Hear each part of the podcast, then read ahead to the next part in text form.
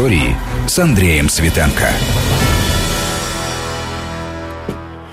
Микрофон Андрей Светенко. Здравствуйте. Очередная программа «Вопросы истории». Сегодня 9 августа, и 70 лет назад, в день, день, день в день, смотрите, что произошло. Советские войска начали наступление на японскую квантунскую армию, дислоцированную на северо-востоке. Ну, проще говоря, Советский Союз вступил в войну против империалистической Японии.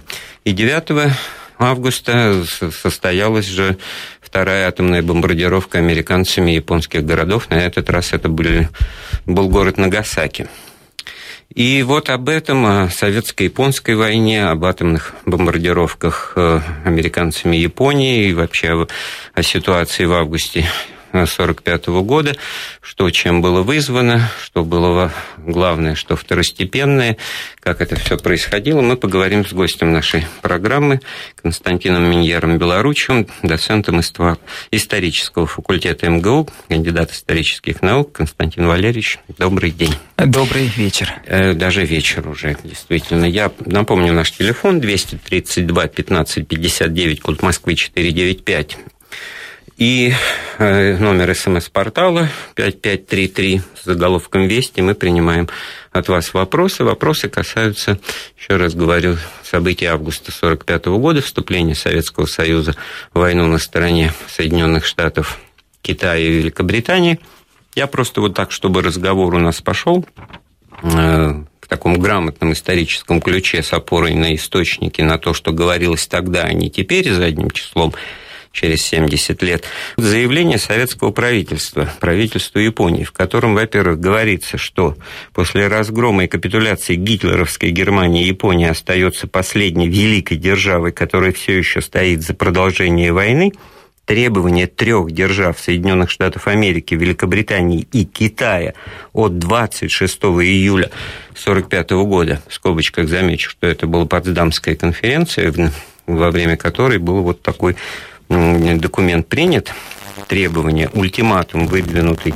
Японией сдачи о капитуляции, этот самый ультиматум японское правительство отвергло, и, учитывая отказ Японии капитулировать, союзники обратились к советскому правительству с предложением включиться в войну против японской агрессии и тем сократить сроки окончания войны, сократить количество жертв – и содействовать скорейшему восстановлению всеобщего мира.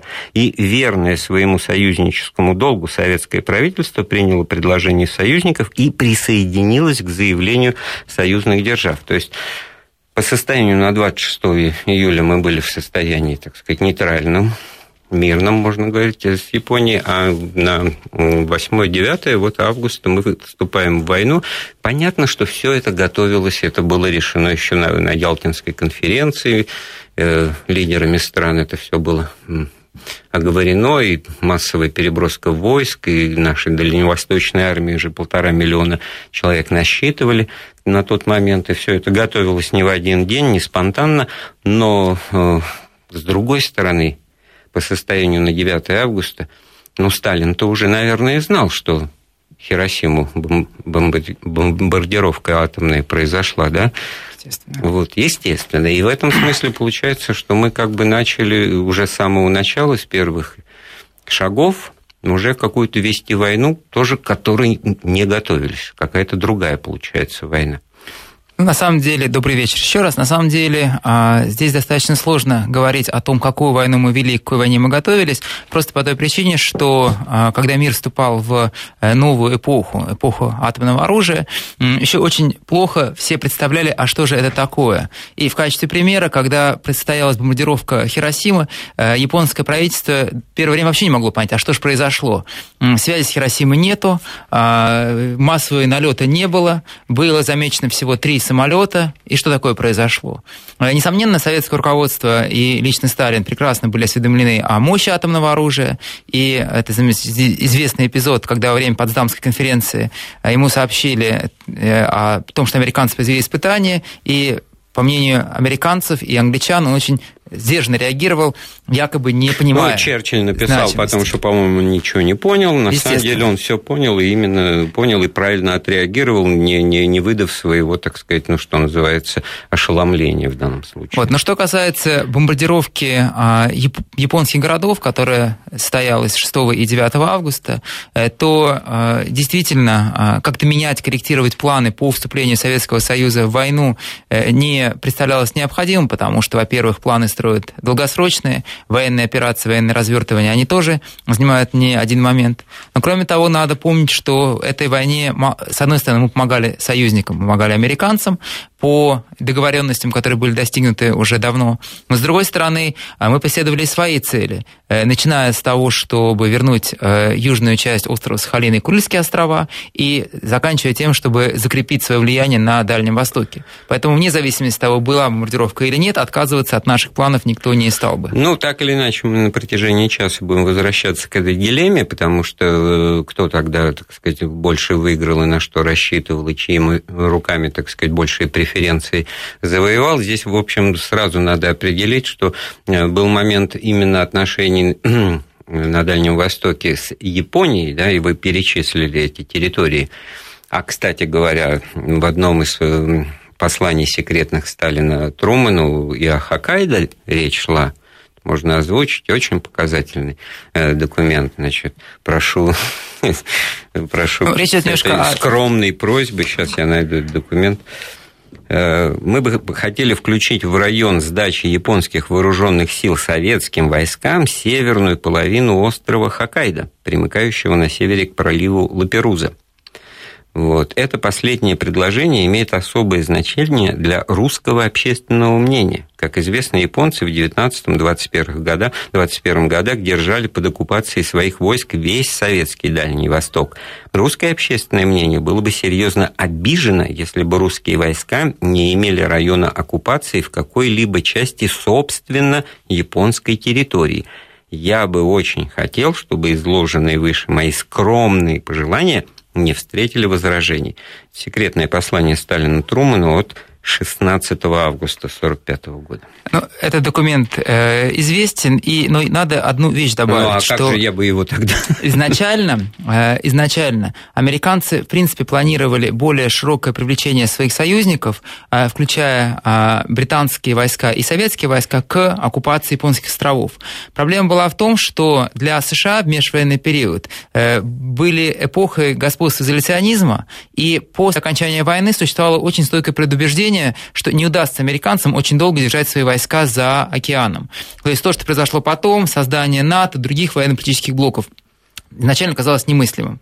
И ровно для того, чтобы контролировать э, те же самые японские острова, изначально планировали предоставить зону оккупации для Советского Союза. И первоначально должна была не только остров э, Хоккайдо весь, но и северо-восточная часть острова Хансю. Вообще получалось, что советская зона оккупации Японии была бы больше, чем зона американская. Э, в дальнейшем от этих планов отказались. Э, как раз изменение решения Трумана было, произошло в середине, э, и, в середине июля, и как раз было связано с испытанием атомного оружия.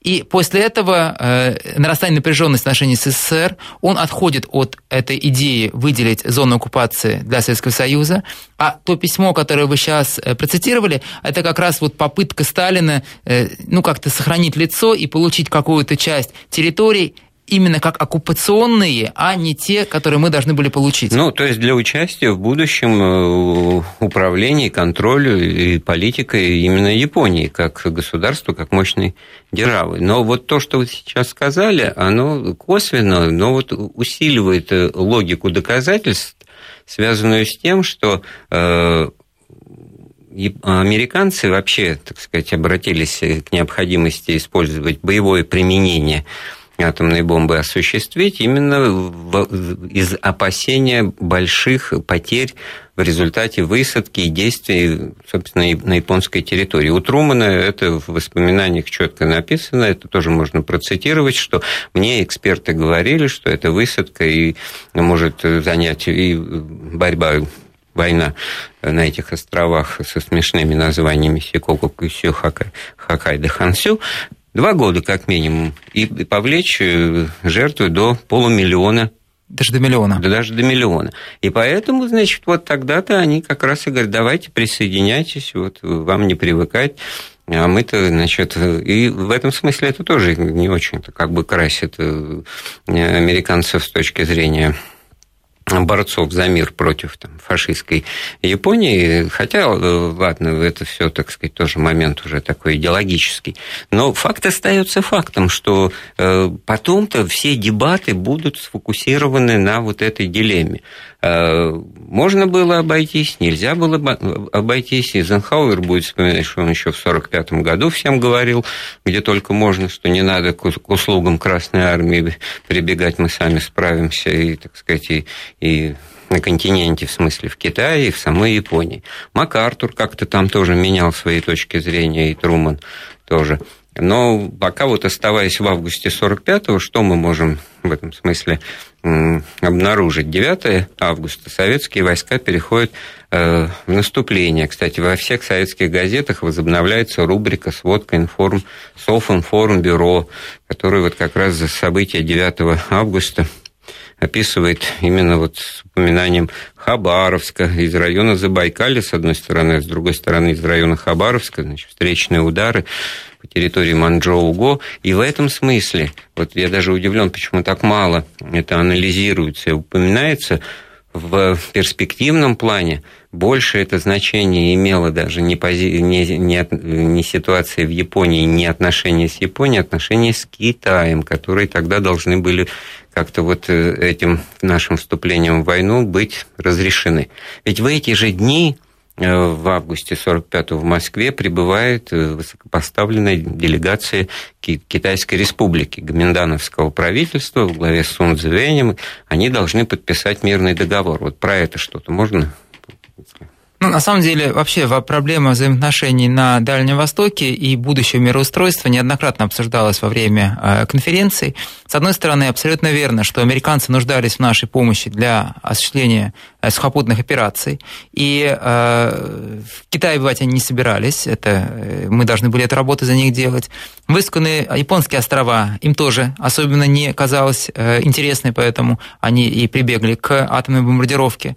По прогнозам, война должна была продлиться при мистическом сценарии до конца 1946 года, при пессимистическом до конца 1947 года. Э, жертвы потери при э, высадке десанта на японские острова от полумиллиона до миллиона э, человек. И именно в этом контексте необходимо осмысливать два решения. Решение просить помощь Советского Союза и решение применять атомное оружие. Сейчас я не говорю, правильное это было решение, неправильное было решение. Просто всегда необходимо понимать тот контекст, в котором эти вещи принимались. Что касается Китая, то одна из причин, по которой так гораздо меньше уделяется внимания этому вопросу, заключается в том, что второй половине 40-х годов ситуация в Китае очень резко поменялась, поэтому все те расчеты, которые строились в 1945 году, в 1946 году, после победы а, коммунистов в Китае в 1949 году, они уже казались ну, частью э, истории. Но что интересно? Интересно то, что если мы э, изначально хотели получить зону оккупации э, Японии, и более того, до самого последнего момента Сталин это настаивал, то по поводу а, северо-восточного Китая, а, Маньчжурии, а, которую наши войска должны были освобождать и освобождали, с самого начала была договоренность, что никакой особой зоны оккупации советской там не будет. Эти территории войдут в единый Китай, Китай причем гуминдановский, и это несмотря на то, что там очень Китай был очень раздроблен. Там шла гражданская война между Гоминданем и КПК, Китайской коммунистической, коммунистической партией Китая.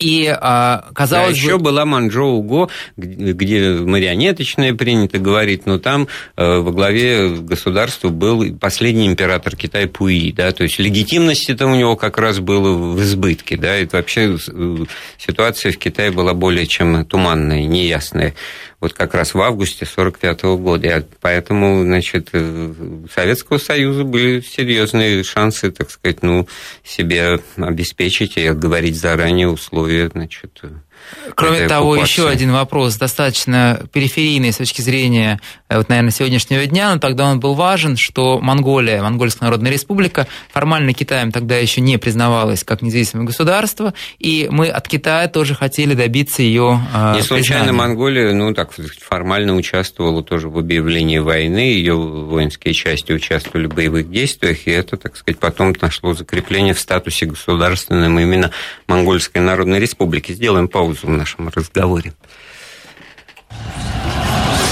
Вопросы истории.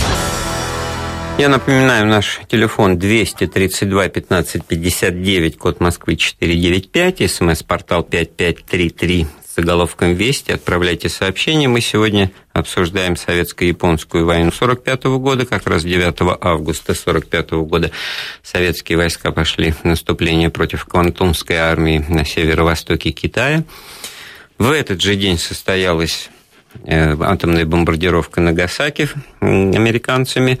Ситуация, что называется, вошла в клинч, и во многом именно события этого дня определили ну, будущее развитие э, геополитической ситуации на Дальнем Востоке.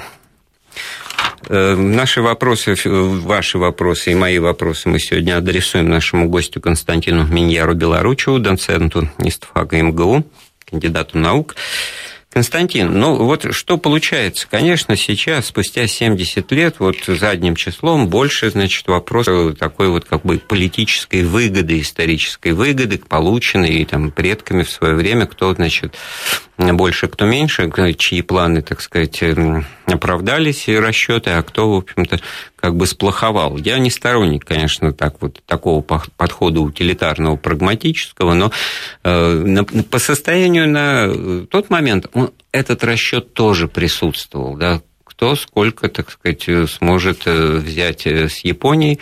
И тут получается, что неким образом Советский Союз, вот э, так же, как мы справедливо говорим о второстепенной роли участия американцев и англичан в победе над гитлеровской Германией в Европе, да, то тут как бы фактически получается, что мы изначально второстепенную роль играли, потому что американцы с ними воевали там с декабря 41-го на море, в океане, на островах. И для нас это все, конечно, очень далеко и, и странно и, не, и непонятно, но это была, так сказать, их война. И, кстати говоря, в передовице «Правды» от 9 августа указывается ну, как аргументы, почему мы вступаем на стороне союзников в войну, что, значит, японские агрессоры, они, значит, напали на владение Соединенных Штатов Америки и Великобритании, почему-то тоже уточняется в декабре 1941 года. Инвективы к войне э, русско-японской 4-5 годов там тоже присутствуют. Но факт остается фактом, что в данном случае мы, конечно, вот э, тот нейтралитет, который существовал с 41 по 45 год, э, прервали, и японцы, в свою очередь, до последнего зондировали почву в Кремле с тем, чтобы мы каким-то посредником выступили. Вот это, это было действительно? Это действительно было так. Надо сказать, что Советский Союз э, имел с Японией пакт о нейтралитете, подписан 13 апреля 1941 года. Э, формально он действовал 5 лет, и в том случае, если за год до его окончания ни одна из сторон не выскажет желание его не продлевать, он должен был продлиться еще на 5 лет. 5 апреля 1945 года э, мы заявили о денонсации этого пакта, э, при этом э, подразумевали, что через три месяца начнется война, хотя, если подходить сугубо формально, легалистски, пакт действовал еще год, и поэтому можно говорить скорее о его не денонсации, а его аннулировании. На самом деле здесь вопрос такой легалистский подход, он, наверное, не очень правомерен, потому что скорее надо говорить о выгодах, интересах государства государства. И с точки зрения Советского Союза, действительно, нейтралитет с Японией в период борьбы с Германией был нам необходим. Войны на два фронта нам было бы очень тяжело э, выдержать. И все это, все это укладывалось в договоренности. То есть, если мы изначально просили союзников открыть второй фронт в Европе, то речь о войне на Дальнем э, Востоке участие СССР в войне в Дальнем Востоке шла только после окончания ну, войны ну, есть, в а, Германии. Аналогичная ситуация, параллельная в рамках вот этого содружества, коалиции. Кстати говоря, в передовице «Правды» была высказана 9 августа уверенность, что в разгроме милитаристской Японии порукой тому боевая сплоченность великих союзников. У нас есть звонок. Константин, мы вас слушаем. Э, да, приветствую. Константин Москва, но ваш постоянный слушатель и почитатель. Да, спасибо вам. Э, да, значит, у меня три вопроса. Значит, первый. А, насколько я помню, вот я знаю, читал это воспоминания американских генералов, там был еще один аспект бомбардировок. Когда им говорили, что может предупредить местное население, мирное население, они говорили, а вдруг не взорвется, тогда мы выступим глупо перед всем миром. То есть получилось, получилось, грубо говоря, это испытание на японцах, ну, я извиняюсь, как на мартышках э, лабораторных. Это раз. А второй вопрос. А, значит, соответственно, не, не удивительно ли было, как э, быстро рухнула манчжурская, вернее, квантунская армия? Потому что в 38-39 мы, мы с ними бились там, ну, на равных все равно побеждали. А в 45-м просто раскатали там люди ты, э, сотнями тысяч давали в плен. То есть это второй вопрос. Ну и третий. Американцы, испытав оружие, поняв разрушающую силу, у них были средства доставки. И вот у них были планы по бомбежке СССР. Почему такие атаки и не был дан? Они прекрасно знали, что у нас нет ни средств доставки, да и богу бы еще не сделали. Ну, Спасибо. третий вопрос сразу, Константин, это, это вообще вопрос вопросов, да. Ну, давайте по порядку. Э, вот действительно здесь э, вот разумность э, ну, кто сейчас будет уточнять, что в Хиросиме погибло 20 тысяч военных, 60 тысяч мирного, облученные и прочее. Значит, бомбили не сугубо военные объекты, а, а как минимум там военные базы, там были гарнизоны, но в Хиросиме было более 250 тысяч мирных жителей, в Нагасаки около 100 в любом случае, значит, э, как-то вот можно было, наверное, все-таки элемент предупреждения. Ну, когда... ну, хотя бы даже, чтобы посеять панику в стане врага, а что это, это так сказать, военная хитрость. Когда мы говорим о вот этих вещах, надо все-таки э, вспоминать и не забывать о том, что шла война. И жалеть мирное население противника э, не было ну, ни в традициях ни одной из сторон. Э, соответственно, можно вспомнить бомбардировку Дрездена англо-американской авиации. Можно вспомнить налет 9-10 марта 1945 года на Токио без использования атомного оружия, просто зажигательные бомбы. Погибло 100 тысяч человек, то есть больше, чем э, э, в Нагасаки. Правда, бомбардировка продолжалась три дня, там был пожар, и с тем, что использовались фугасные бомбы.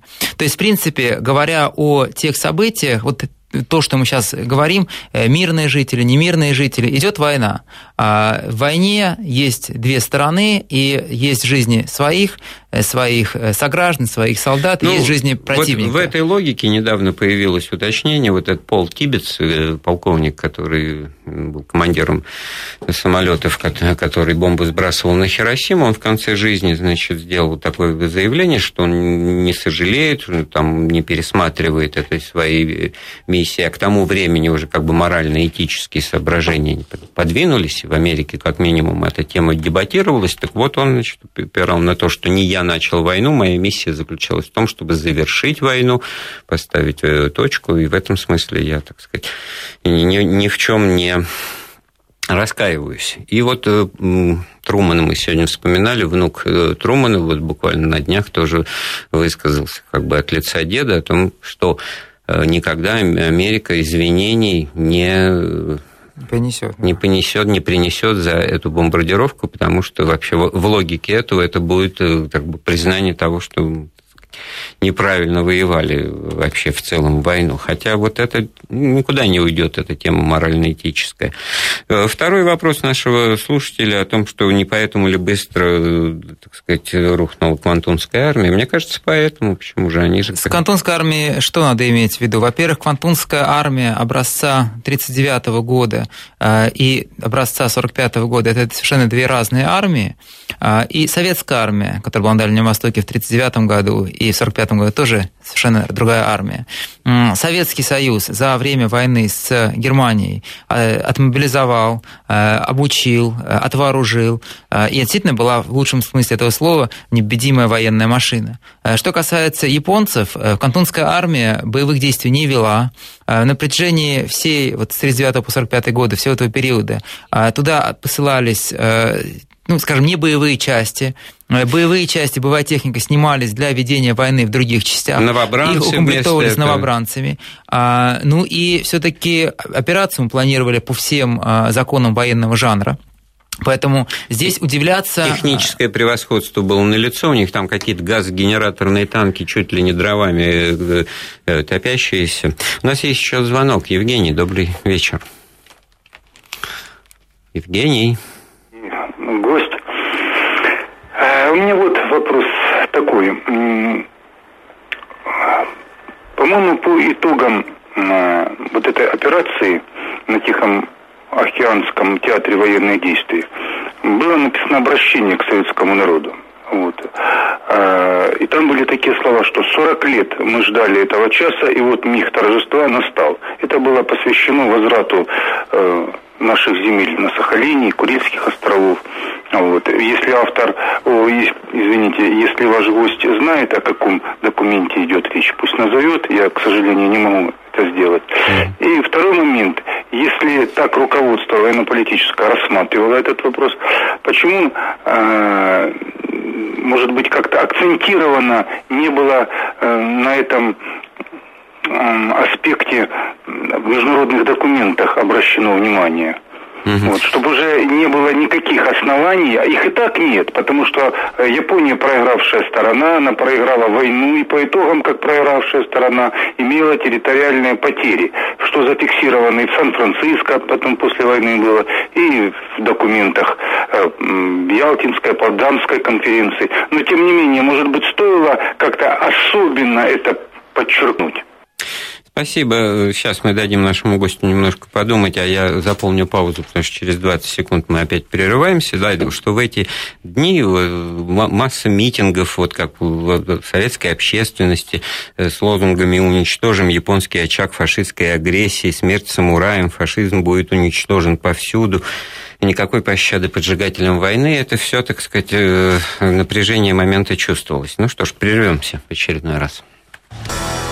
Ну что ж, мы сегодня обсуждаем с историком Константином Миньяром Белоручевым советско-японскую войну, которая началась в этот день ровно 70 лет назад. Американские бомбардировки Японии. Наш э, слушатель Евгений задал вопрос, ну, об, о том, было ли какое-нибудь обращение, ну, какой-то вот весомый политико-воспитательный, такой нравственный, идеологически заряженный документ, который бы давал понимание того, почему мы объявляем войну Японии? Ну вот скорее речь шла не о том, почему мы объявляем войну Японии, а почему мы э, победили в войне Японии. То есть у нас э, все-таки предпочитали таких вещах говорить постфактум, ставя уже не наши проекты, что мы хотим победить, а ставя в известность то, что произошло. И вот та цитата, которую наш слушатель только что привел, фрагмент, это было обращение по радио вечером 3 сентября Иосифа Виссарионовича Сталина, и зацитирую немножко более продолжительно. А, поражение русских войск в 1904 году, в период русско-японской войны, оставило в сознании народа тяжелые воспоминания. Оно легло на нашу страну черным пятном. Наш народ верил и ждал, что наступит день, когда Япония будет разбита и пятно будет ликвидировано. 40 лет ждали мы, люди старого поколения, этого дня. И вот этот день наступил. То есть это реминесценция к, к временам царской России, как ни странно, да, потому что в, в ряде других случаев весь опыт, так сказать, завоеваний, побед или, или, соответственно, поражений царской России, он как бы в расчет не принимался, и вообще это, так сказать, отмененная историей большевиками, так сказать, власть. А в данном случае это как раз одно из слагаемых и зримых подтверждений того, что в идеологическом обеспечении, так сказать, руководства советской социалистической страной Сталин обращался возвращался к тысячелетней истории, что-то возвращал, как имена там Александра Невского, Дмитрия Донского, Суворова и Кутузова. Ну, кроме того, еще и вот историческую память о поражениях, которые должны быть, э, значит, э, ну, реванши взяты. Да. Ну, для периода Второй мировой войны подобная позиция характерна, когда выстраивалась линия преемственности с тысячелетней историей русского государства, с победами, с поражениями. И действительно, здесь необходимо было каким-то образом ну, дать привязку. Почему мы воюем а с Японией? Другой, да, другой привязки как Зачем мы воюем с Японией? Да? Что это территория? Что это наша территория? И фактор патриотизма, э, национальной гордости, он играл очень большую роль, потому что э, долго, далеко идти на вот принципах э, мировой революции, интернационализма, вот, вот, я потому что вот это вот мировое пролетарское движение, соединяйтесь, это все уже как раз в 1945 году ну и Коминтерн был ликвидирован еще по отчаянию. И у нас звонок Сергей, да, добрый вечер, мы вас слушаем. Алло? Да, мы вас слушаем, да. Добрый, добрый вечер. Э, я бы хотел сказать о том, что особого, как сказать, такого великого секрета э, в причинах использования ядерного оружия Соединенными Штатами против Японии нет. Они, это, это лежит на поверхности. А проблема Соединенных Штатов была в том, что после э, боев за Окинаву американцы произвели такой подсчет, э, экстраполировав результаты боев за Окинаву на э, последствия высадки Соединен... войск, войск США э, Ну да, и посчитали, получилась очень большая цифра, да. Да, цифра получилась за миллион человек э, убитыми. Для Соединенных Штатов это была абсолютно неприемлемая цифра. Абсолютно. То есть любые другие средства, какие угодно, но, но это надо, это надо предотвратить. Вот и все. Спасибо, Евгений, за это соображение. Я только напомню, что, значит, в боях за Окинаву, этот южный остров, который там база, э, и сейчас, по-моему, находится американская, да, военная, 21 э, тысяча американских солдат и офицеров погибло, около 100 тысяч э, японцев, защищавших этот остров. Но вот эта цифра 21 тысяча для маленького острова, она была показательна. А, Константин, будем ли мы отвечать на вопрос вашего тезки, почему, обладая монополией на атомное оружие, на протяжении четырех лет Соединенные Штаты Америки не сбросили атомную бомбу на Советский Союз? Враждебный, коммунистический, сталинский, страшный, непонятный и так далее. Вот это как бы ответ на этот вопрос, он объясняет все, и то, что сейчас в наших отношениях с Америкой происходит и происходило, и как вот сейчас вот сдерживание. Но вот четыре года мы вот, что называется, были мишенью, они этого не сделали. Я, например, всегда вот в годы холодной войны вооружался этим, как либерал-демократ, значит, тезисом, говорил, если бы они такие плохие, тогда бы они это сделали. Они этого не сделали. Нет, ну планы такие были. Уже в октябре 1945 года был составлен перечень из 20 городов Советского Союза, которые должны были служить первоочередными целями для атомной бомбардировки.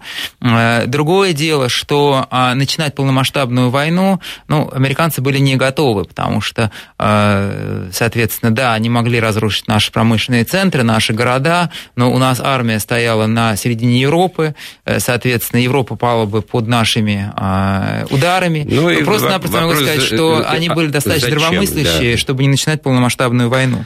Но я бы хотел, на самом деле, вернуться к вопросу, который задал вот наш предшествующий слушатель и вашему комментарию потому что американцы действительно ожидали очень больших потерь в случае высадки на японские острова, и в значительной степени это было связано с ментальностью японцев. Почему такие э, потери были на Окинаве? Потому что японцы сражались до последнего, для их сознания было совершенно немыслимо понятие капитуляции, а тем более капитуляции безоговорочной. И это как раз была одна из проблем, которые японцы решали в августе месяце.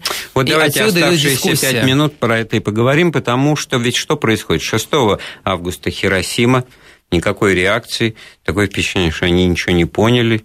Они действительно ничего не поняли. Не поняли, что происходит. Тогда вот 9 Нагасаки. Но уже не понять нельзя, значит, что это не, не разовое, у нас, есть, у нас, имею в виду американцев, там есть запас, да, вот. А дальше этот генштаб американский начинает просто лихорадить. Они, они, они не знают, что вот на измене сидят, как сейчас принято говорить. Что же, вы третью бомбу бросать? Всего три, кстати говоря. Третьей к тому времени не было, так, потому что первая была испытана 16 Да, да ураневая, а... плутониевая. То есть надо, значит, июля. тогда сделать паузу, еще 3-6 штук сделать, и тогда опять.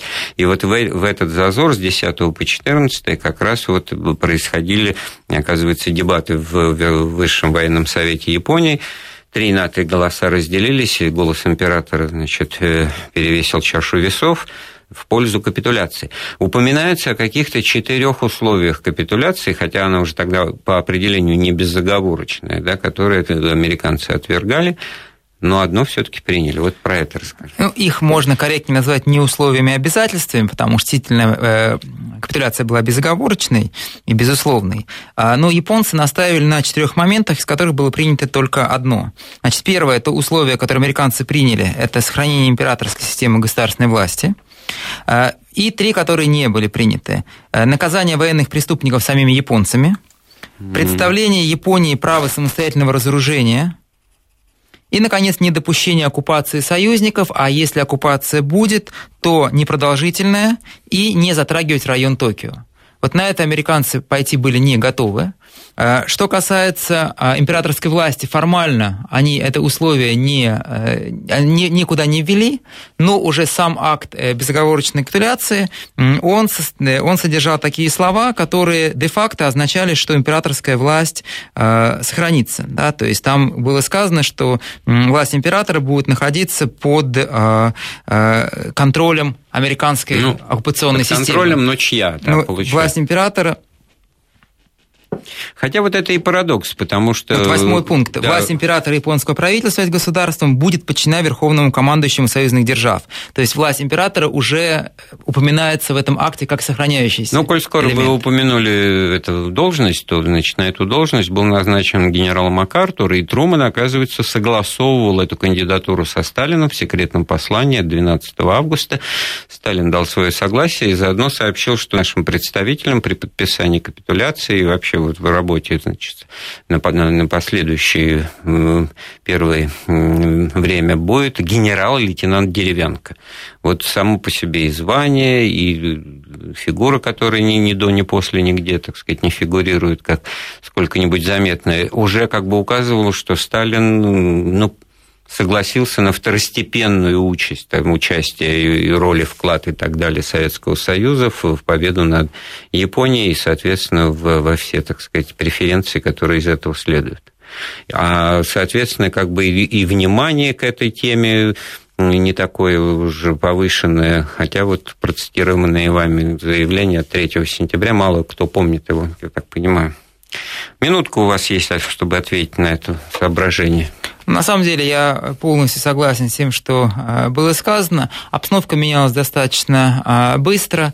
Э, война на Дальнем Востоке оказалась скоротечной. Мы получили то, что мы планировали, то есть это территории Курильских островов, южная часть Сахалина, участие более широкое в оккупации Японии, ну, нам продавить не удалось, и поэтому действительно как-то афишировать этот а... пункт не, не было, было нецелесообразно. Ну, эта тема имеет продолжение, потому что мы потом как-то вот то ли сами отодвинулись, то ли нас отодвинули, то есть мы как бы самоизолировались, и ситуация в советско-японских отношениях, и теперь российско-японских, опять-таки подвешенная, мы как бы, так сказать, немерного договора, если угодно формально, то может быть даже какое-то состояние войны, присутствует по Формальное состояние войны да? было закончено декларацией 56 -го года, очень, очень важно, декларация да. об прекращении состояния войны. Но мирный договор мы не подписали, это на самом деле тема для отдельного большого разговора, э, потому что он был подписан в 51 году, и нас переиграли. И мы не проявили достаточно гибкости, чтобы какой-то минимум вот, признания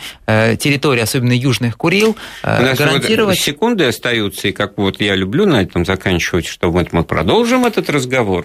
Большим удовольствием с Константином Миньяром Белоручевым. Эфир подготовил Андрей Светенко. Всего доброго.